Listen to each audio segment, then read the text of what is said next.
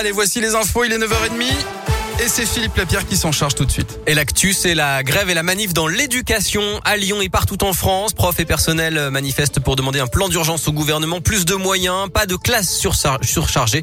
À Lyon, le défilé c'est à 14h entre la place Guichard et le rectorat. Dans l'actualité, sept suspects proches de l'extrême gauche ont été placés en garde à vue cette semaine, d'après le progrès. Ils sont soupçonnés d'avoir pris part aux affrontements contre un groupe d'extrême droite en marge de la manif anti-pass sanitaire du 28 août dernier. Et puis, euh, les permanences des députés La République en marche du Rhône, Thomas Rudigoz et Yves Blin ont été recouverts de tags contre le pass sanitaire. On parlait de la grève dans l'éducation. Il y a aussi une grève aujourd'hui à la SNCF. Les cheminots se mobilisent. Le trafic est légèrement perturbé ce jeudi. En foot, l'OL grimpe à la sixième place de la Ligue 1 à un point seulement du podium. Les Lyonnais ont battu 3. Le score 3 buts 1 hier soir à l'OL Stadium. But euh, de Shakiri et Emerson, les deux nouvelles recrues, et de Lucas Paqueta, l'homme en forme du moment. Prochain match dès samedi, 21h toujours à Dessine contre Lorient.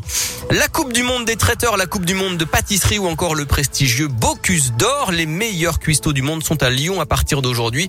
Et jusqu'à lundi, Amandine en parlait à l'instant, au CIRA, le salon professionnel de la restauration. Attention, une nouvelle fois, on le rappelle, à la circulation difficile autour de Rexpo.